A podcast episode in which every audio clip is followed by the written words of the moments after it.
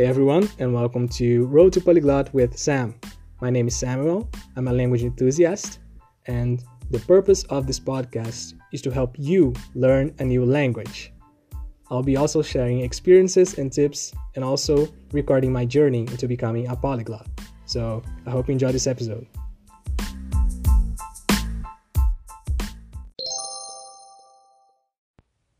Hey everyone, welcome to a new episode of the podcast.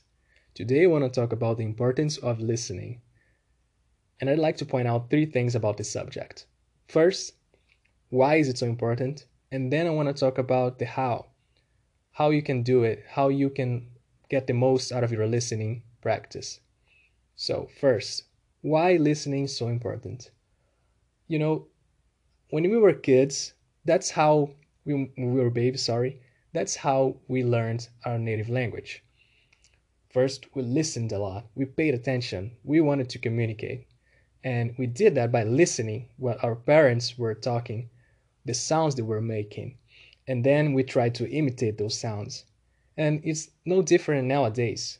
Like, I know we're adults and we tend to uh, look for grammar structures and things of that nature, but it, it is very important that we remember that by listening, we can absorb a lot of vocabulary and actually it's to me the most practical way that you can learn new vocabulary and also it helps you speak better too.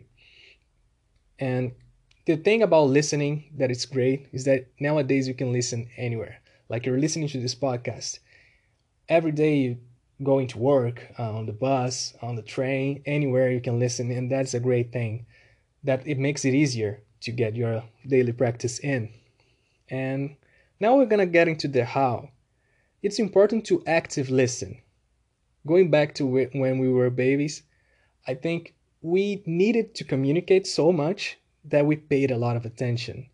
And that's that's really important you have to active listen not just listen you have to focus on the, the thing that you're listening on the audio if like for example you have to understand the subject and you have to do your best to pay attention to focus i know that life sometimes is complicated a lot of things happening nowadays but you have to focus on the what you're listening do your best to listen to the to what the person is trying to say the sounds they're making because if you really pay attention, the brain will absorb much more. That's just um, basics. You have to do that in order to acquire a bunch of vocabulary. Make sure it's a topic that you're interested in because it's really hard to try to pay attention and to focus in something that you don't like, that you don't enjoy. So, if you like soccer, listen to people talking about interviews with players and you can do many things like listening to the radio or anything really that's related to soccer do your best to listen to stuff that you really enjoy doing otherwise you won't pay attention to it so the third and the final step is to repeat if you it's really important that you listen again and again because that way you absorb 100% of what you're listening. For example, with me, I like to listen a lot. The podcast is in Italian, for example. And the first time I listened to an episode of a podcast, I wouldn't understand like 80% of the whole conversation. And then after the second time I listened to it, I understood like 95%. So you have to repeat and repeat again and again to really retain the most vocabulary and that you can apply it later in the future. So that's that's all for today. Thank you so much for listening and I'll see you in the next one.